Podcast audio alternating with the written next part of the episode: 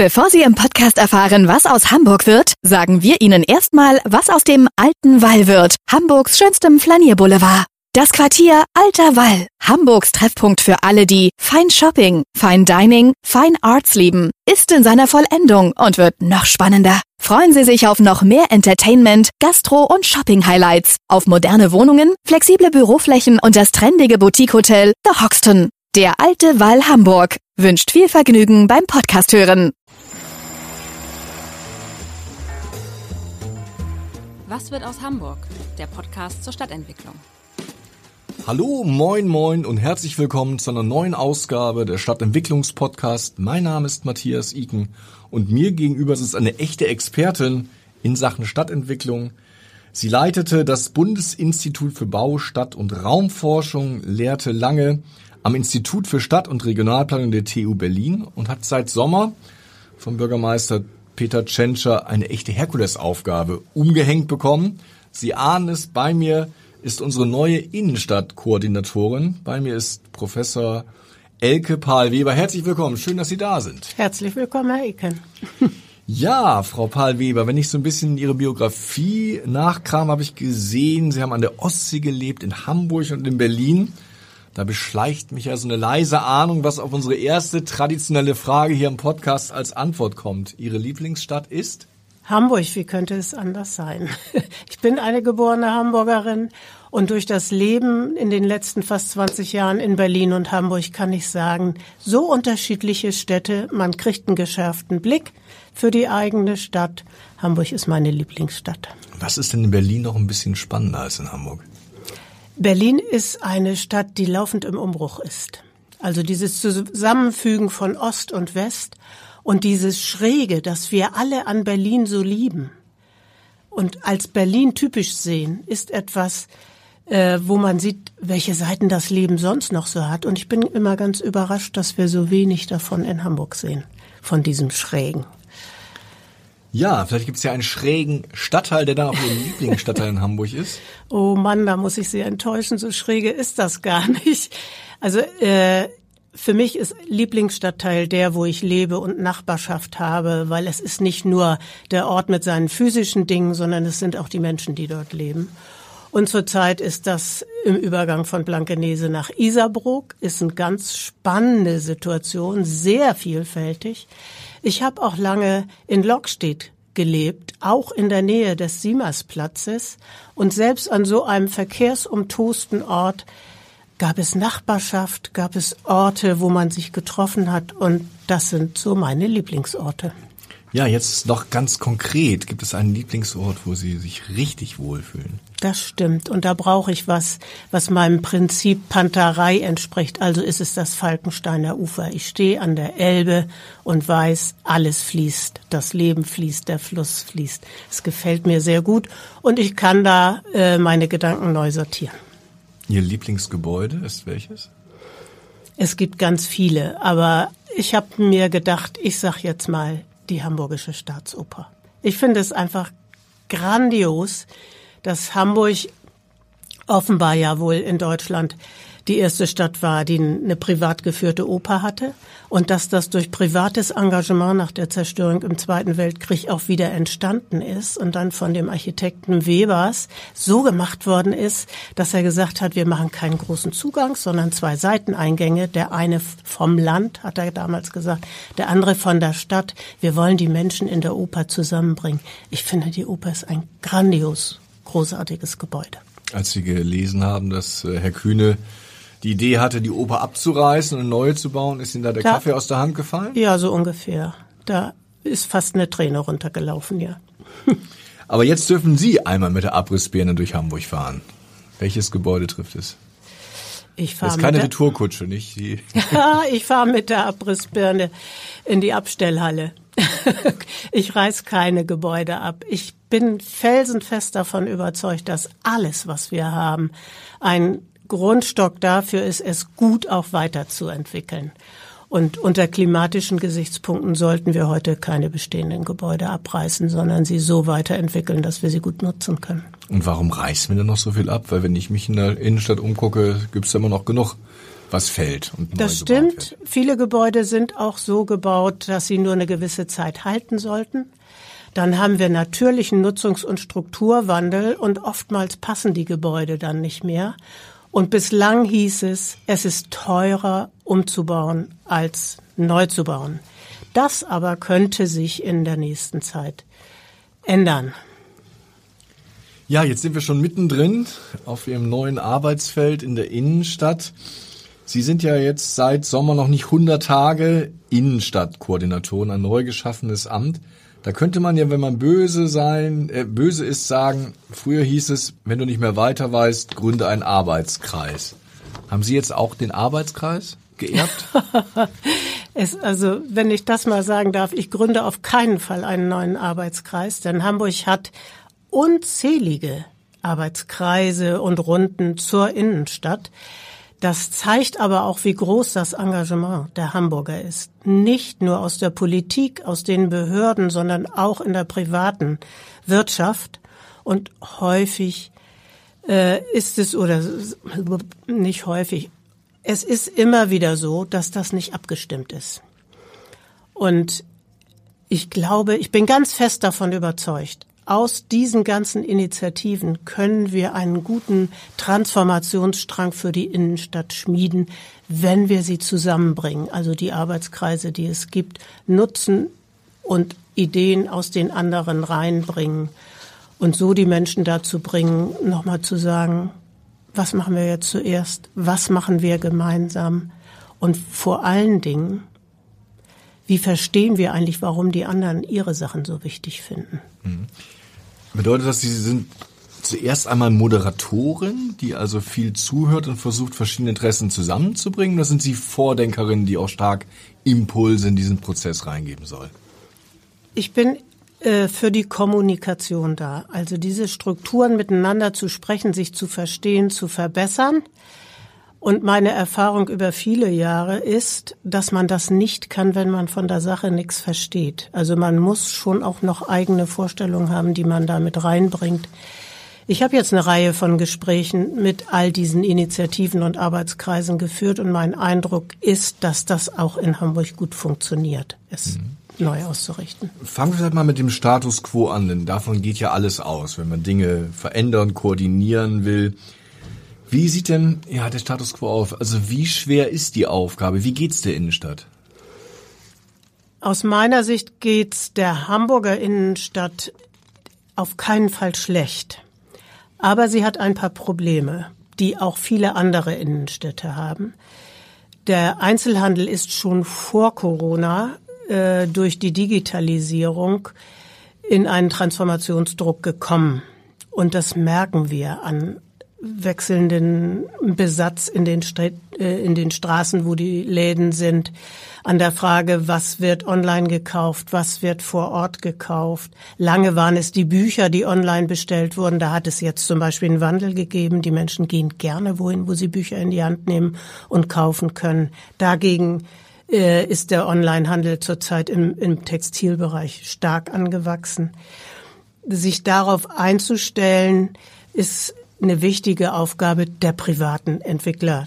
Also welche Läden wo sind, das kann die öffentliche Hand gar nicht bestimmen. Sie kann nur sagen, hier dürft ihr Einzelhandel betreiben. Das ist eine Riesenherausforderung. Dann ist eine Herausforderung, die öffentlichen Räume so zu gestalten, dass Menschen sich da auch gerne aufhalten. Und Hamburg hat eine Reihe hervorragender öffentlicher Räume in der Innenstadt. Aber die Anforderungen wachsen auch oder wandeln sich im Laufe der Zeit. Und da muss ein bisschen angepasst werden. Ich nehme jetzt mal als Beispiel den Gertrudenkirchhof. Das ist eine riesen Baustelle. Der hat sich gewandelt, weil man dort Infrastruktur neu bauen muss. Und die Stadt hat jetzt gesagt, wir begrünen den Platz. Wir machen da Aufenthaltsqualität. Und ich bin immer mal da, wenn ich durch die Innenstadt gehe, also relativ häufig und sehe, dass es sehr gut angenommen wird. Also die Gestaltung des öffentlichen Raumes ist ein wichtiger Punkt in der Herausforderung.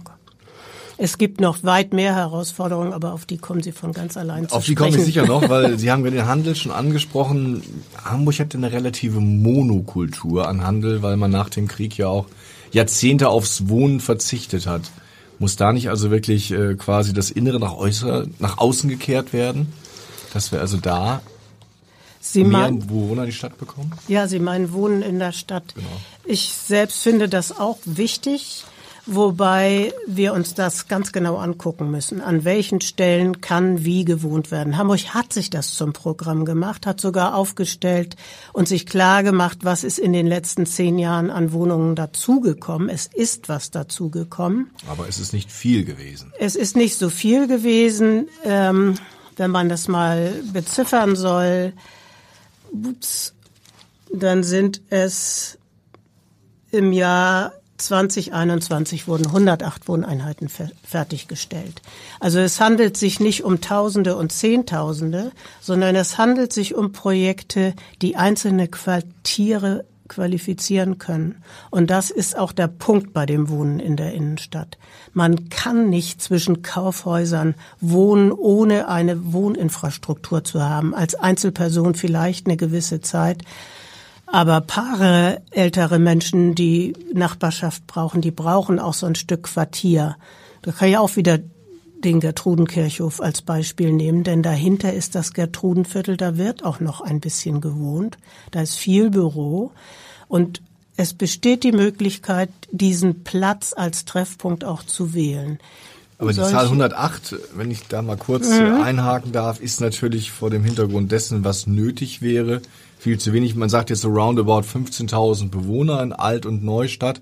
Das ist ein bisschen mehr, 1.000, 2.000 mehr, als wir im absoluten Tief hatten, aber immer noch viel zu wenig, um wirklich Leben in die Stadt zu bringen. Haben Sie so eine Zielzahl, wo wir hin müssen? Also 20, ähm, 25, wir, 30? wir müssen uns genau verständigen. Hm, 108 sind fertiggestellt worden 2021. In Planung sind weit mehr.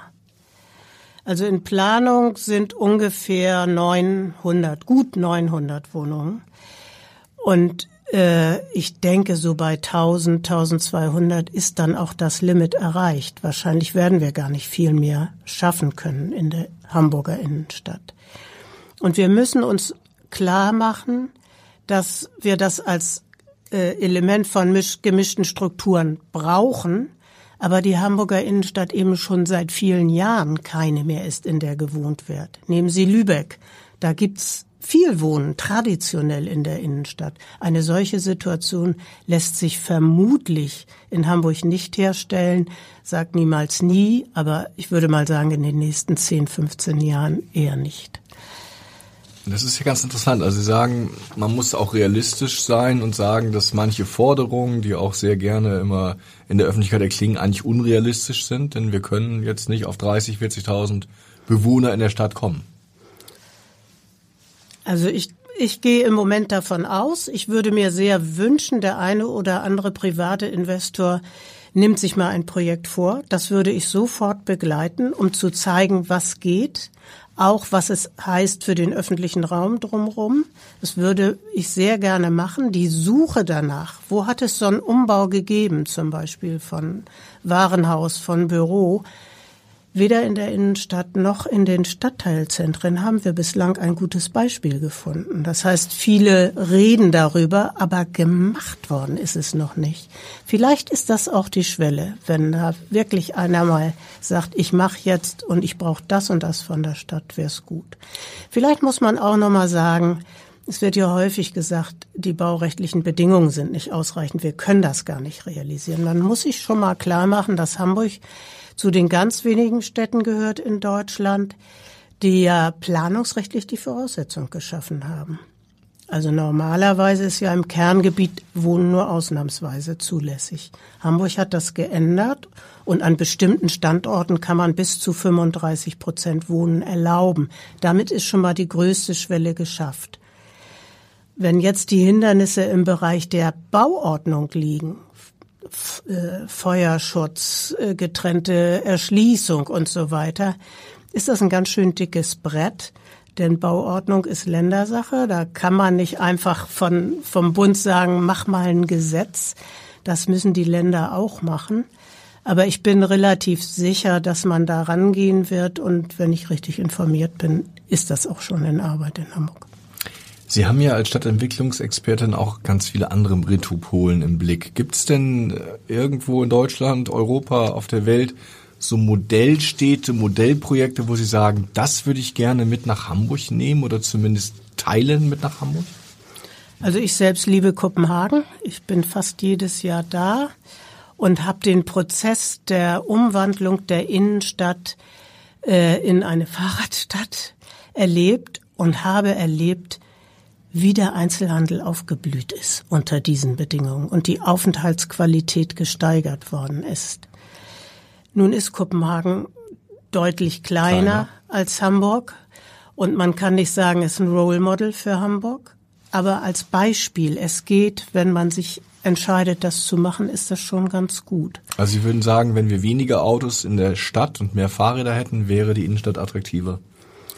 Ja, das kann sein. Also Kopenhagen hat ja über viele Jahre auch eine U-Bahn gebaut. Das wird ja bei uns auch kommen. Da war die Innenstadt wirklich nicht attraktiv. Große Bauzäune, trotzdem von Autos um Toast, der große Verteiler.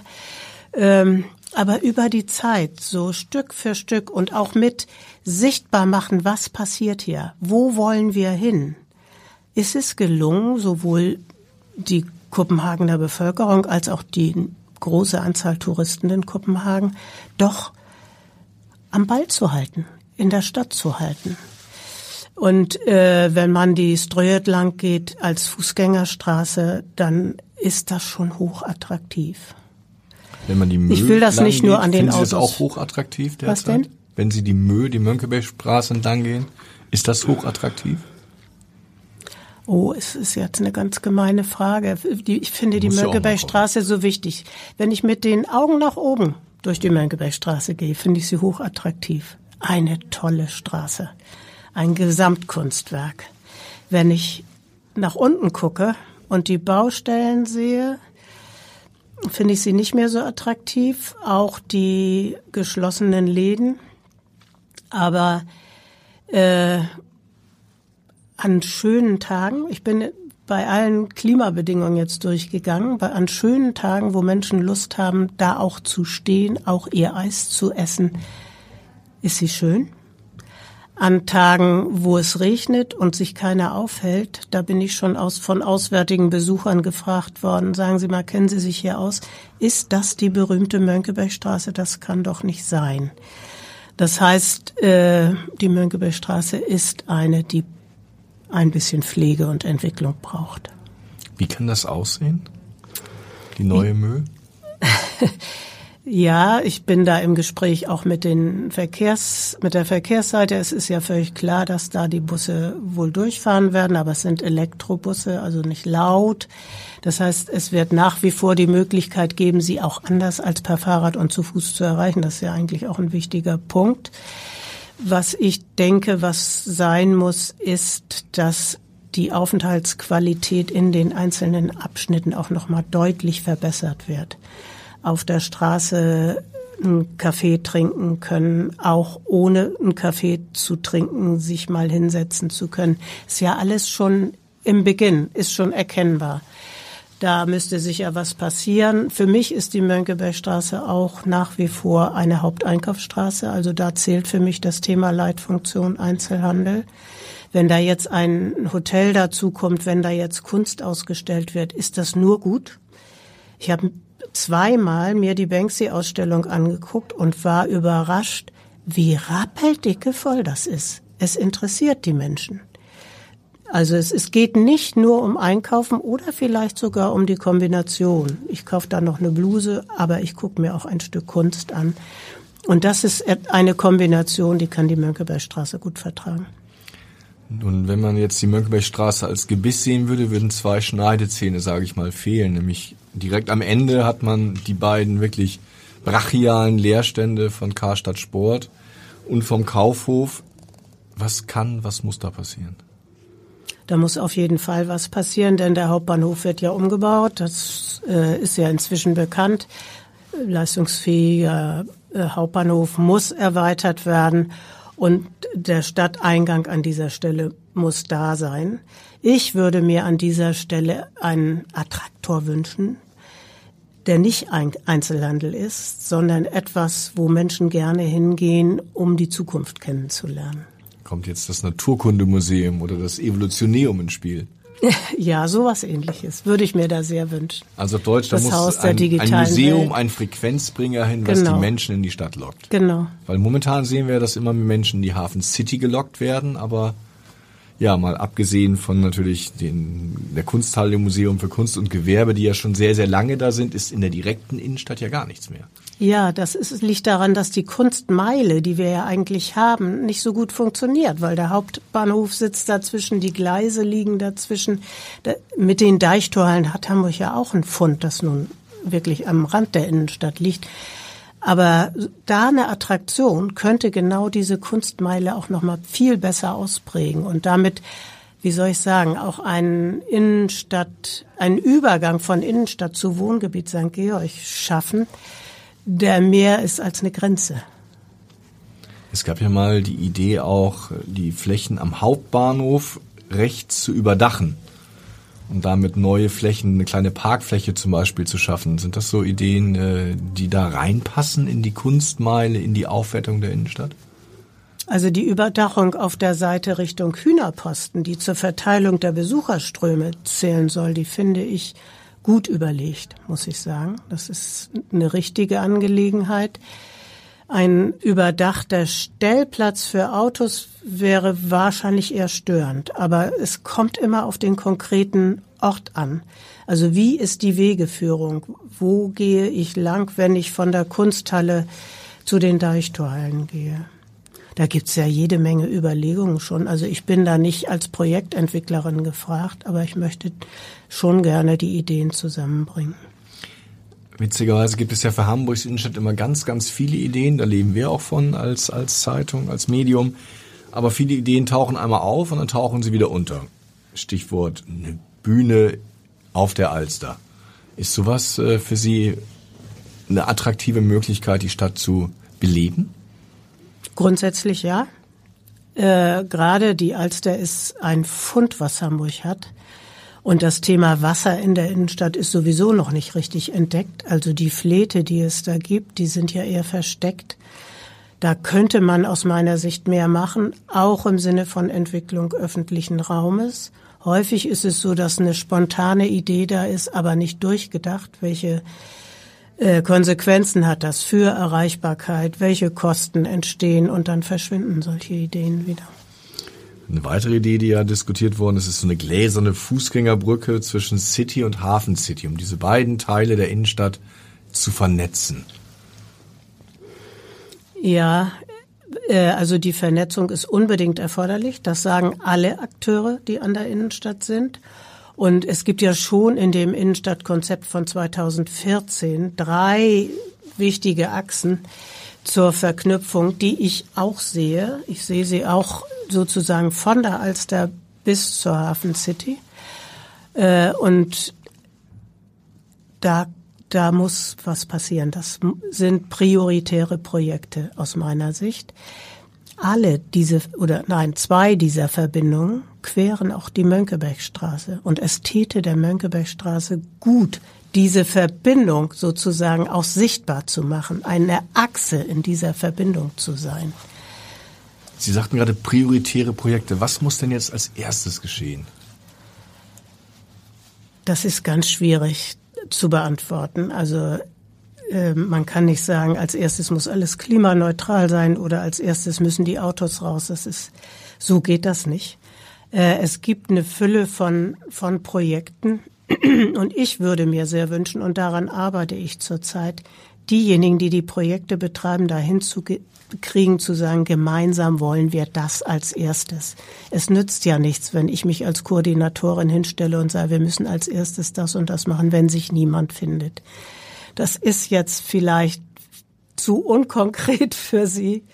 Ich kann ja nochmal nachhaken. Aber ich kann, also ich möchte es nicht diktieren, ich möchte ermöglichen sozusagen. Ja, ermöglichen hängt ja immer davon ab, ähm, wie viel Bereitschaft die Beteiligten mitbringen. Und laufen wir gerade wahrscheinlich in eine Wirtschaftskrise hinein. Spüren Sie da, dass die Bereitschaft und auch die Fähigkeit, sich da einzubringen, schon deutlich nachlässt, weil auch die Grundeigentümer sagen, oh, oh, oh, oh, oh, und die Einzelhändler? Im Moment merke ich das noch nicht. Im Gegenteil. Ich sehe ein großes Engagement, sich dem zu stellen. Also was zum Beispiel die Energiekrise angeht, das hat mich sehr erfreut zu sehen, dass man da nicht wegläuft, den Kopf in den Sand steckt. Ähm, und ich denke auch, dass diese Hamburger Konstruktion der Business Improvement Districts für die Geschäftsstraßen da ein gutes Mittel ist. Business Improvement District heißt aber Business für Geschäftsstraßen. Die anderen Themen, Gemeinschaftsorientierung, Wohnen, die brauchen eine andere, ein anderes Format der Entwicklung und möglicherweise eignet sich ja, das ist in Gesprächen an mich herangetragen worden, ich kenne es auch aus Amerika, Community Improvement Districts. Das heißt, das Modell, wie machen wir das? Wer trägt etwas privat bei und was trägt die öffentliche Hand bei, auch für andere Orte als Geschäftsstraßen zu entwickeln? Da werden Gespräche geführt und es könnte sein, dass man sich relativ bald entscheidet, ob man das weiterverfolgen will oder eher nicht. Muss die Stadt auch da stärker an die Bütt? Also in Frankreich sehen wir zum Beispiel, dass da auch Kommunen gezielt einzelne ähm, quasi Erdgeschossflächen anmieten, um sie kostengünstig weiterzugeben an Mieter, die sie da haben wollen. Ist das auch für Hamburg eine Option? Mir scheint im Moment ist es noch gar nicht angesagt weil die Privaten entwickeln ihre Flächen. Grundsätzlich ist es aber eine gute Möglichkeit, um auch das Mietengefüge mal in den Griff zu bekommen, denn die Mieten sind nach wie vor relativ hoch in der Innenstadt. Und sie werden auch gezahlt. Also von daher Schwäche bei denen, die sie betreiben, ist aus der Höhe der Mieten im Moment noch nicht zu erkennen. Also weil Sie sagen Struktur- und Wirtschaftskrise. Wenn Sie sich was wünschen dürften, was müsste denn mehr in die Stadt, damit also die Stadt attraktiver wird? Gerade in die Erdgeschossflächen. Ich würde mir wünschen, dass wir unsere hervorragenden kulturellen Angebote, die wir in der Stadt haben, auch in den Erdgeschossen besser sichtbar machen. Und äh, es gibt ja zurzeit mehrere Studien, die auch in anderen Städten laufen, die auch für Hamburg gut sind. Ist auch ein Thema äh, der Publikation der Bauministerkonferenz für die Innenstädte, in den Erdgeschosszonen stärker wieder auf Manufaktur zu setzen. Das heißt nicht der klassische Handwerksbetrieb. Das wird vermutlich nicht gehen mit An- und Ablieferung. Aber Manufakturen, die zeigen, wie man die Produkte, die wir täglich nutzen, auch herstellt, das wäre schon wünschenswert. Wir handeln das unter dem Aspekt von Produktion in der Stadt und es läuft gerade eine ganz aktuelle Studie, die erst im nächsten Jahr fertig ist. Wo gibt's das? Unter welchen Bedingungen? Was ist dafür erforderlich? Und mit denjenigen, die diese Studie machen, würde ich mich gern ins Benehmen setzen, um zu gucken, was können wir davon für Hamburg übernehmen. Es gab ja auch die Idee, zum Beispiel den Kaufhof zur Markthalle umzubauen. Eine gute Idee? Grundsätzlich finde ich das eine gute Idee. Ich kenne das aus anderen Städten, auch aus dem Ausland, dass diese Markthallen, also nehmen Sie allein Venedig, Venedig den Fischmarkt, ein ganz altes, traditionelles Gebäude oder mehrere, durch die man geht. Und man hält sich dort auf, man kann auch frischen Fisch essen. Es ist eine andere Art, die Innenstadt zu benutzen. Ich finde es eine gute Idee. Was ärgert Sie denn, wenn Sie heute durch die Innenstadt laufen? Wir haben eben schon mal so ein bisschen über die Mühe gesprochen, aber die Innenstadt ist ja größer. Wo sehen Sie verpasste Chancen? Wo sehen Sie echt noch so Dinge, wo Sie sagen, oh, das darf doch nicht wahr sein? Ich sehe sie kaum. Was ich mir wünschen würde, ist, dass wir beim Domplatz ein bisschen mehr von der alten Geschichte Hamburgs sehen könnten. Das ist mir einfach zu wenig, um zu lernen wo Hamburg entstanden ist. Und das Gleiche ist am, am Fleet, am Nikolai-Fleet, da wo früher der Hamburger Hafen war, der Kremon. Das, das könnte man wirklich deutlich besser mal in Wert setzen und auch Aufenthaltsqualität schaffen. Natürlich, es liegt an der Ost-West-Straße, die ist laut. Äh, und ich sehe nicht, dass wir sie im Moment abschaffen können. Ich sehe es einfach nicht. Ich würde es deshalb auch jetzt nicht machen. Aber in der Perspektive solche Orte besser für die Innenstadt darzustellen, muss natürlich auch eine Lösung für die Ost-West-Straße her. Nun ist ja, ähm, hier passiert ja gerade relativ viel. Hier heißt, wo das Hamburger Abendblatt zu Hause, nämlich am großen Burster. Das Burster-Quartier Ja. ist wirklich so ein bisschen Neuerfindung an der Keimzelle. Dann gibt's den Hopfenmarkt, der auch dramatisch untergenutzt ist.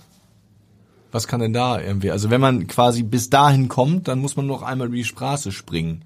Nur vorher endet der normale Bummler, der kommt hier gar nicht mehr hin.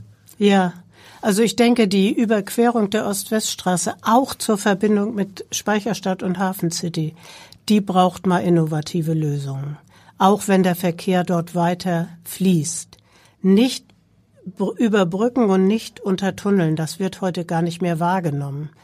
Aber den Verkehr anhalten, Menschen rübergehen lassen und weiterfahren lassen in einem gewissen Takt, der zeigt, hier sind Querungen. Es gibt diesen Strom von der Innenstadt. Wie Da mal, an dieser Kreuzung, die, ja, wo plötzlich alle Autos warten und dann laufen die Leute das gibt es ja. Genau. London hat das mal ausprobiert mit so einem kreativen äh, Tool haben die das entwickelt, um die, zu dieser Lösung zu kommen, weil es ging eigentlich um eine Brücke. Äh, nee, es ging um einen Tunnel und die Lösung war, wir machen keinen Tunnel, sondern wir lassen mal alle Autos anhalten und lassen die Menschen über den Platz laufen. Es funktioniert. Und ich könnte mir vorstellen, dass man vielleicht in kleinen Workshops oder äh, in kreativen Gesprächen mal da zu Lösungen kommt. Man kann sie ja auch mal ausprobieren. Und wenn es nicht geht, müssen sie verändert werden. Wir müssen nicht die für 100 Jahre gültige Lösung finden.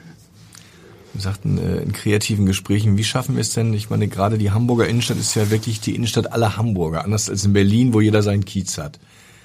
Es gibt also, sage ich mal, bestenfalls 1,8 Millionen Menschen, die sich dafür interessieren. Wie kriegt man diese Ideen für die Neuentwicklung?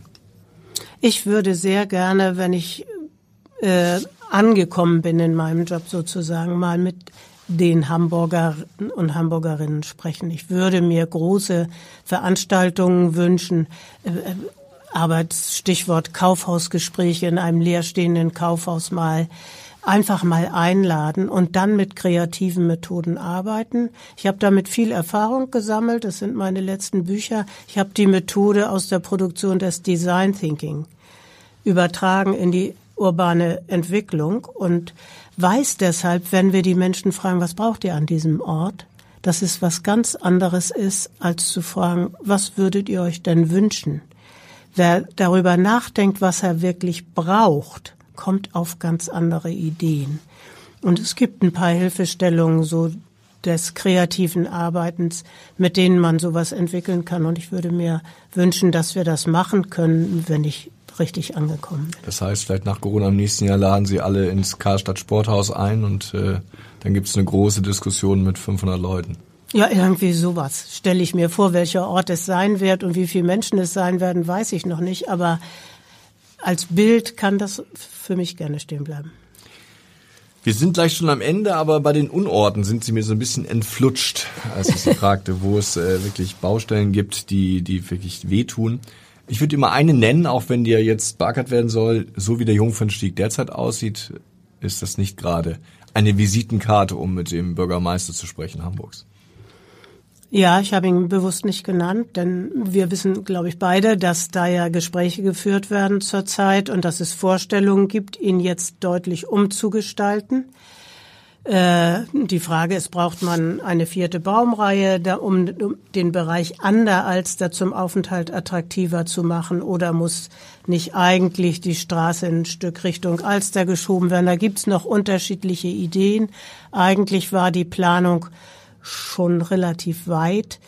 Aber äh, was ich aus den Gesprächen mitgenommen habe, ist, dass durchaus Bereitschaft besteht, sich da nochmal zusammenzusetzen. Meine Hoffnung ist, dass man eine Lösung findet, die diesem ganz besonderen Ort gerecht wird und Wann den unterschiedlichen Ideen auch.